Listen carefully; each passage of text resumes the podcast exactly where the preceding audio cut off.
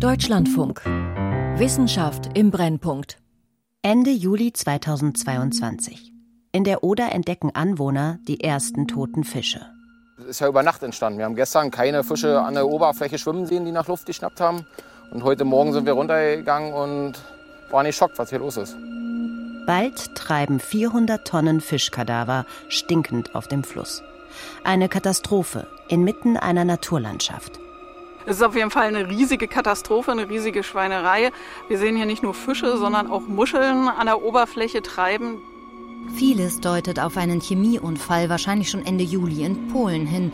Hinweise an Deutschland habe es aber nicht gegeben. Eine Quecksilbervergiftung gilt als unwahrscheinlich. Ich bin froh über jeden Schadstoff, den wir ausschließen können, aber noch dringender ist es natürlich jetzt zu wissen, was ist genau passiert. Mittlerweile steht fest, es war eine Katastrophe mit Ansage.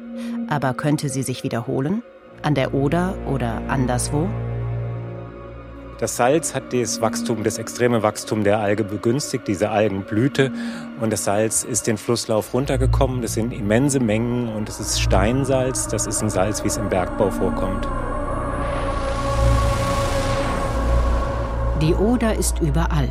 Salz in deutschen Flüssen. Von Alexa Höber und Arndt Reuning. Prymesium parvum, so heißt die tödliche Alge, die eigentlich in salzigem Brackwasser zu Hause ist. Dass die Goldalge sich in der Oder massenhaft vermehren konnte, verdankt sie der Kohleindustrie. Im oberschlesischen Kohlebergbaugebiet wird die Kohle aus großer Tiefe äh, heraufgeholt. Um an die Kohle heranzukommen, muss das Wasser dort abgepumpt werden. Und dieses sogenannte Sümpfungswasser ist sehr salzhaltig und das Wasser wird einfach in den nächsten Vorfluter eingeleitet. Also in den nächsten Fluss oder Kanal, sagt Martin Pusch vom Leibniz-Institut für Gewässerökologie und Binnenfischerei in Berlin. Das Sümpfungswasser aus dem Bergbau traf in der Oder auf einen niedrigen Pegel. Dadurch stieg die Salzkonzentration im Fluss merklich. Die Algenpopulation explodierte. Die Verursacher der Katastrophe sitzen in Polen, auch wenn die Regierung in Warschau nicht explizit einzelne Unternehmen für das Fischsterben verantwortlich gemacht hat. Umweltverbände und Anwohner laufen Sturm gegen die Untätigkeit der polnischen Regierung. Selbst Bundesumweltministerin Steffi Lemke hat klargemacht, wo sie das Problem sieht.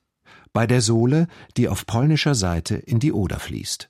Im Moment haben wir an der Oder leider wieder eine hohe Salzkonzentration, ähnlich hoch wie im Sommer letzten Jahres, sodass äh, von daher die Möglichkeit einer erneuten Algenblüte, die eben im August 2022 zum Fischsterben geführt hat, äh, durchaus wieder gegeben ist. Ein Problem unseres östlichen Nachbarn also? Auch in Deutschland gibt es Flüsse, die mit Salz belastet sind und dass sich Prymnesium parvum von der Oder aus weiter ausbreitet, auch in Deutschland, hält Martin Pusch nicht für ausgeschlossen. Im Moment haben wir im Oderwasser etwa 100 Algenzellen pro Milliliter. Das heißt, sie sind überall da, noch nicht in großen Massen, aber überall vorhanden und da ist natürlich die Transportmöglichkeit natürlich unmittelbar gegeben. Seit Ende 2018 wird bei uns keine Steinkohle mehr abgebaut. Das heißt aber noch lange nicht, dass aus den Bergwerken kein Salzwasser mehr in deutsche Flüsse eingeleitet wird. Auch aus stillgelegten Gruben muss nachlaufendes Grundwasser abgepumpt werden. Angenommen, dieses salzige Grubenwasser trifft in einem heißen, trockenen Sommer auf einen deutschen Fluss, der zum Rinnsal geschrumpft ist, sind ähnlich katastrophale Salzkonzentrationen wie in der Oder 2022 denkbar? Wir fragen nach bei Christian Melchers. Er leitet das von der RAG-Stiftung geförderte Forschungszentrum Nachbergbau an der Hochschule Georg Agricola. Da, wo das Grubenwasser gepumpt wird, wird es geordnet abgeleitet und das geht zumeist dann eben in die Vorflut und das sind die großen Flüsse der Region. Die Ausgangslage ist also ähnlich. Aber im polnischen Teil der Oder wurde Grubenwasser bei einem niedrigen Flusspegel verklappt. In Deutschland, sagt Christian Melchers, werde die eingeleitete Menge des Grubenwassers an den Wasserstand im Fluss angepasst. Die Einleitung von Grubenwasser in die Vorflut bedarf ja einer wasserrechtlichen Genehmigung. Die ist behördlich zu beantragen und eben entsprechend zu genehmigen. Und damit verbunden sind Auflagen und Nebenbestimmungen. Und die beinhalten auch immer eine Wasserführung, eine hinreichende Wasserführung im Vorfluter, die es dann eben auch erlaubt, das Grubenwasser einzuleiten. Die Unternehmen behalten die Wetterlage also im Blick. Soweit beruhigend. Aber Fakt ist, Salz aus den stillgelegten Stollen landet auch in Deutschland in den Flüssen. Und es muss nicht immer Grubenwasser sein. Alleine schon das Wasser aus kommunalen Kläranlagen kann hohe Salzmengen mit sich führen, sagt der Berliner Ökologe Martin Pusch. Wir benutzen Salz in der Küche, im Geschirrspüler. Es gibt auch vielfach äh, Thermalbäder, Solebäder, die also ja sogenanntes abgebadetes Wasser dann auch in das Abwassersystem einleiten mit einem sehr hohen Salzgehalt. Manche Industrien haben auch einen hohen Salzgehalt, zum Beispiel die Lebensmittelindustrie oder auch äh, die Erdgasförderung. Und äh, so kommt eben im Abwasser ein durchaus stark erhöhter Salzgehalt zustande der bisher üblicherweise eben nicht aufgefallen ist, weil eben dieses Abwasser, das geklärte Abwasser aus Kläranlagen in die Bäche und Flüsse eingeleitet wird und dort verdünnt wird. Doch auf diesen Verdünnungseffekt sollten wir uns in Zukunft eben nicht mehr unbedingt verlassen. Seit dem Jahr 2018 hat Deutschland nun schon drei Hitzesommer erlebt. Die Pegel der Bäche und Flüsse auf Tiefstand. An manchen Standorten entspringen kleinere Wasserläufe nun förmlich an der Kläranlage. Und unter dem Vorzeichen des Klimawandels könnte diese Situation von Jahr zu Jahr häufiger auftreten, möglicherweise irgendwann zum Normalzustand werden.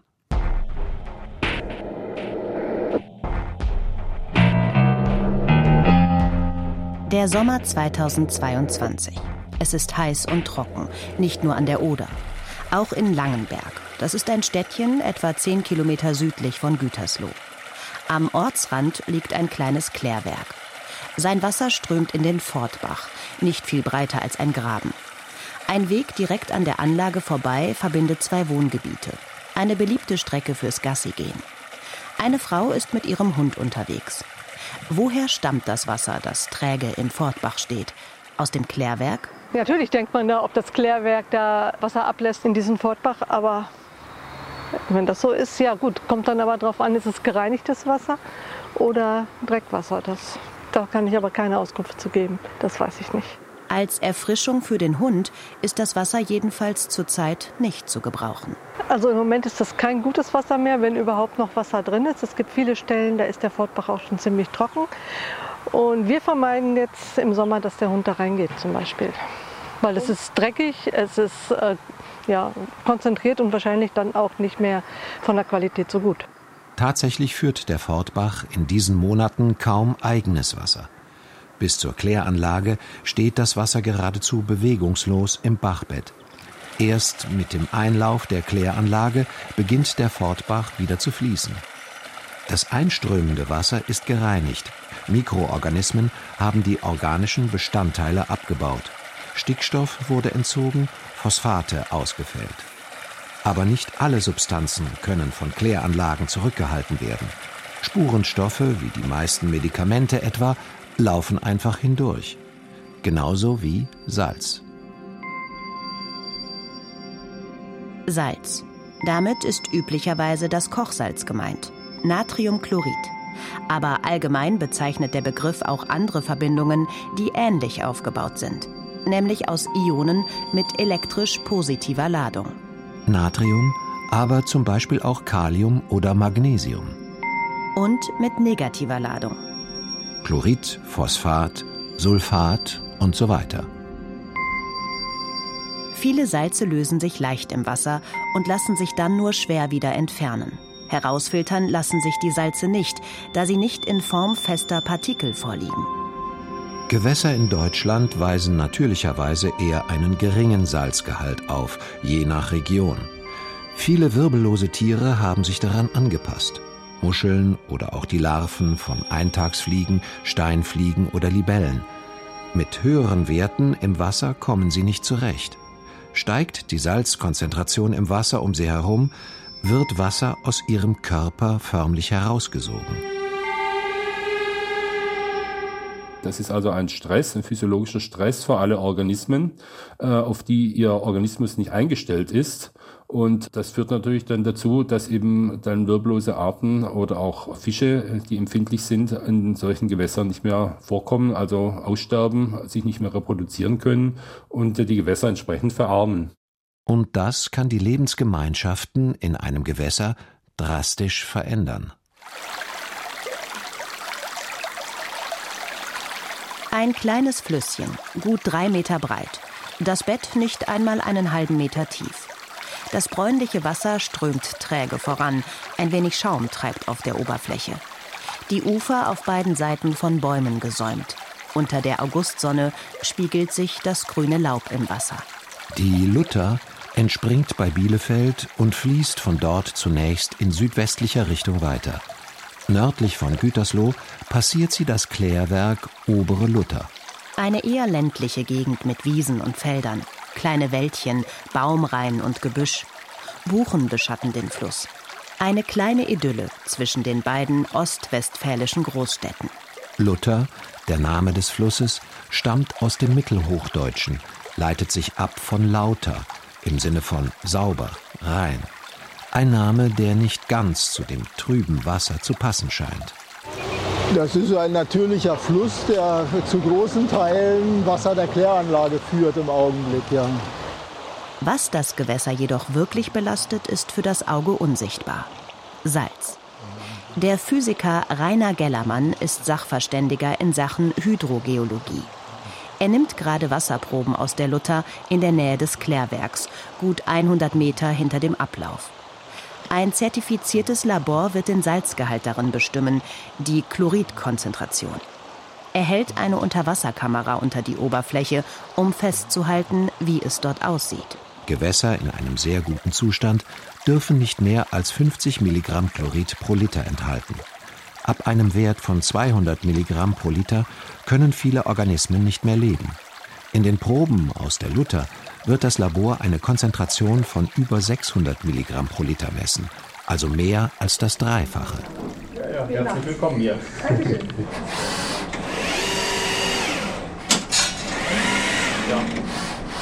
Die Universität Duisburg-Essen. Der Biologe Florian Lese schaut sich die Unterwasseraufnahmen von der Luther an. Ein wenig trostlos sieht es dort aus und nahezu unbelebt, wie eine Mondlandschaft unter Wasser. Die Blätter von den Bäumen am Ufer sind ins Wasser gefallen und dort offenbar nicht wie sonst üblich von Kleinstlebewesen zersetzt worden. Also sonst ist es so, wenn man mit einer Kamera durchs Gewässer geht, unten gerade durch so Laubpakete, dann zischen gerade vor allem so die Bachflohkrebse, sieht man dann wegzischen. Hier zischt ja wirklich gar nichts. Ähm, das, ist, das ist nicht so, wie das in einem Gewässer ist, ähm, was vor Leben nur so sprudelt und vor allem wirklich sehr viel nicht abgebautes Laubmaterial, obwohl wir hier im Sommer sind. Das ist ein bisschen, äh, also das ist untypisch. Ein deutlicher Hinweis auf ein gestörtes Ökosystem. Um genau herauszufinden, welche Arten in dem Salzwasser der Luther existieren, hat der Professor eine spezielle Methode zur DNA-Untersuchung benutzt. Wir haben das Wasser gefiltert und was wir dann gemacht haben, ist, wir haben aus den Filtern, ähm, von den Filtern die DNA isoliert, die sogenannte Umwelt-DNA, wo wir also die ganzen Signale von den Lebewesen, die in der Luther leben, ähm, entnommen haben. Was wir gemacht haben, ist, wir haben dann eben diese Umwelt-DNA auf verschiedene Organismengruppen hin untersucht. So ergibt sich ein umfassendes Bild aller Organismen im Wasser. Der Biologe interessiert sich besonders für die Wirbellosen. Und hier zeigt sich schon auf den ersten Blick, es gedeihen nur wenige Arten unter diesen Bedingungen. Von den Umwelt-DNA-Analysen hätte ich hier über 100 Insektenarten erwartet. Was wir finden, sind, dass wir gerade mit Blick auf die sensitiven Arten unter 10 haben. Einige dieser Arten dienen als Bioindikatoren. Anhand ihres Vorkommens lässt sich der ökologische Zustand eines Gewässers beurteilen. Doch der ist im Fall der Luther ernüchternd, sagt Florian Lese. Es sieht nicht besonders gut aus, wenn man auf diese Indikatorgruppen Eintagsfliegen, Steinfliegen, Köcherfliegen einmal schaut. Da gibt es fast gar keine. Wir haben fast keine nachweisen können. Woran das liegt, lässt sich ohne weitere Untersuchungen nicht verlässlich sagen. Aber die gefundene DNA weist vor allem auf solche wirbellosen Tiere hin, die mit höheren Salzkonzentrationen noch zurechtkommen. Wasserasseln und Zuckmückenlarven, aber auch Algenpilze und Kieselalgen, die eher für Brackwasser typisch sind. Nur acht Prozent der deutschen Flüsse und Bäche wurden im Jahr 2021 in einen guten oder sehr guten ökologischen Zustand eingestuft. Die Faktoren dafür sind vielfältig. Im Fall der Luther jedoch dürfte das Salz die Hauptursache sein. Und das lässt sich zurückverfolgen, weit über die einleitende Kläranlage hinaus.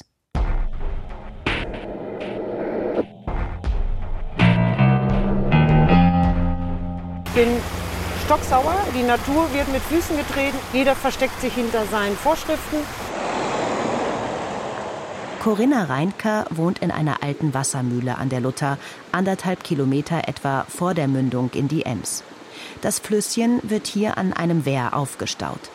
Vergangenes Jahr trieb Schaum auf dem Wasser. Nun steht sie am Ablauf des Klärwerks Obere Luther. Sie blickt in den Bach, hält Ausschau nach Zeichen von Leben. Und hier kann definitiv nichts mehr sterben, weil hier definitiv nichts mehr ist seit letztes Jahr. Im heißen und trockenen August des vergangenen Jahres stammte noch nicht einmal ein Drittel des Wassers in dem Fluss aus natürlichen Quellen. Der ganze Rest strömte aus der Kläranlage zu. Eine salzige Brühe. Deutlich höhere Konzentrationen, als man üblicherweise im Ablauf einer Kläranlage erwarten würde. Das Salz stammt allerdings nicht nur aus den Haushalten oder Betrieben, die an die Anlage angeschlossen sind. Die Salzlauge hatte bereits eine Reise von über 100 Kilometern hinter sich, in einem Tankwagen. Das salzhaltige Lagerstättenwasser, das seinen Weg in die Kläranlage in der Nähe von Gütersloh findet, stammt von mehreren Bohrungen des Energiekonzerns Wintershaldea in der Nähe von Verden. Angefallen war es ursprünglich bei der Erdgasförderung in Niedersachsen als sogenanntes Lagerstättenwasser. Das ist ein natürlicher Bestandteil von Erdgaslagerstätten. Wird das Gas an die Oberfläche gebracht, dann wird ungewollt auch immer Wasser tief aus dem Untergrund mitgefördert. Wenn es dort mit salzhaltigen Schichten, den Ablagerungen eines urzeitlichen Meeres in Kontakt kommt, nimmt es die Mineralien auf. Bisher wurde Lagerstättenwasser wieder in den Erdboden verpresst, und zwar an alten, bereits ausgebeuteten Bohrstellen. Allerdings nicht immer wieder bis in jene Tiefen, aus denen es einst hochgestiegen ist, sondern teilweise bloß 1000 bis 1500 Meter tief. Es ist nicht auszuschließen, dass es dort austritt und dann auch bodennahe Erd- und Grundwasserschichten belastet. Erst 2017 wurden Erdgasunternehmen per Gesetz verpflichtet, ihr Abwasser mehrere tausend Meter tief in die Erde zu pumpen. Damit fiel eine Bohrung für den Konzern Wintershaldea weg, in der Abwasser entsorgt wurde. Sie war nicht tief genug. Theoretisch könnte Wintershaldea sein salziges Abwasser jetzt in Bohrungen von Mitbewerbern versenken. Auf Anfrage antwortete ein Firmensprecher per E-Mail mit einer Teilmenge der Wässer machen wir das bereits jetzt. Dabei gelangen die Wässer zurück in den tiefen Untergrund, in ursprünglich kohlenwasserstoffhaltige Horizonte, in denen Wässer mit hohem Salzgehalt natürlich vorkommen. Diese Lösung ist hinsichtlich Nachhaltigkeit und Größe des ökologischen Fußabdrucks die beste. Erlaubt wurde per Gesetz 2017 aber auch, das salzige Abwasser an Entsorgungsunternehmen abzugeben, statt es aufwendig in den tiefen Untergrund zurückzupressen. Den einfachen Weg wählt Wintershaldea jetzt für zwei Drittel seines Abwassers. Zunächst wird es zu einer Aufbereitungsanlage transportiert, dort von giftigen Substanzen befreit. Von Kohlenwasserstoffen wie zum Beispiel Benzol, von Schwermetallen etwa Quecksilber und von radioaktiven Substanzen. Nach dieser Prozedur kann es umdeklariert werden. Es gilt dann nicht mehr als Lagerstättenwasser, sondern als Industrieabwasser. Die hohen Salzmengen sind dann aber immer noch enthalten. Denn bei der Aufbereitung wird die Salzfracht nicht entfernt. Ein Chloridgrenzwert für solches Industrieabwasser existiert auch gar nicht. Nach der Aufbereitung wird das Salzwasser weiter transportiert, als Industrieabwasser erfüllt es die Voraussetzung, in kommunale Kläranlagen eingespeist zu werden, was dann auch in der Anlage bei Gütersloh geschieht. Hochkonzentrierte Salzlauge aus der Erdgasförderung gerät so über das Klärwerk in das Flüsschen Luther, beeinträchtigt dort Tiere und Pflanzen. Das Ganze ist nicht illegal. Das Lagerstättenwasser wird von zertifizierten Unternehmen entsorgt, behördlich genehmigt. Trotzdem steht dieses Prozedere dem entgegen, was die Wasserrahmenrichtlinie der EU fordert. Fällt das möglicherweise nicht auf, weil den zuständigen Stellen der Überblick fehlt? Durch den Transport des Wassers sind immer wieder andere Behörden für jedes Glied der Kette zuständig. Das Landesbergamt, die Polizei, das Bundesamt für Güterverkehr, die Gewerbeaufsicht, die Kreisbehörde der Kommune, in der die Kläranlage liegt. Und so werden wohl weiterhin beträchtliche Mengen des Salzwassers über das Abwassernetz in Nordrhein-Westfalen entsorgt. Die Luther-Anwohnerin Corinna Reinker will sich dagegen wehren. Am besten wäre es natürlich, wenn überhaupt kein Salz eingeleitet wird. Oder man halt dahin geht, dass man die Firmen dazu kriegt, dass sie Salz rausfiltern. Das Einleiten von aufbereitetem Lagerstättenwasser in Bäche und Flüsse über den Umweg der kommunalen Kläranlage dürfte den ökologischen Zustand der Fließgewässer nicht gerade verbessern. Dabei gibt die Europäische Wasserrahmenrichtlinie ein ambitioniertes Ziel vor. Alle natürlichen Fließgewässer in Deutschland sollen bis zum Jahr 2027 in einem guten bis sehr guten ökologischen Zustand sein. Für künstliche Gewässer, wie zum Beispiel Kanäle oder stark genutzte Wasserstraßen, wird ein gutes ökologisches Potenzial angestrebt. Unsere Flüsse und Bäche müssen sauber werden. Sie müssen Süßwasserqualität bekommen. Und deshalb kann es nicht sein, dass man unsere Bäche und Flüsse als äh, billigen Abwasser oder Industriekanal für Industrieabfälle macht, sondern die Industrie muss wie jedes andere Unternehmen dafür sorgen, solche Abfälle aufzubereiten, festzumachen. Und das Ziel muss sein, die Salzeinleitung in unsere Gewässer auf Null runterzufahren. Christian Mayer, der grüne Umweltminister von Niedersachsen. Der Salzgehalt in deutschen Flüssen ist nicht das größte Problem auf dem Weg zum guten ökologischen Zustand.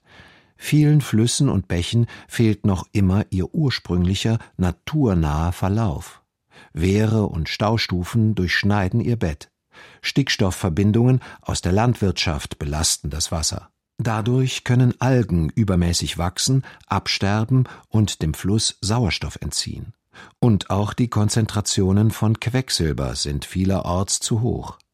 Das Salz ist nur ein Puzzlestück, aber ein wichtiges, das in Zukunft an Brisanz gewinnen wird. Wir haben an der Oder das große Fischsterben erlebt und ähm, wir haben eben auch in Niedersachsen Bäche und Flüsse, die eben mal komplett ausgetrocknet sind, wo mir Landwirte sagen, das ist zum ersten Mal passiert und da ist dann ein Ökosystem massiv gefährdet.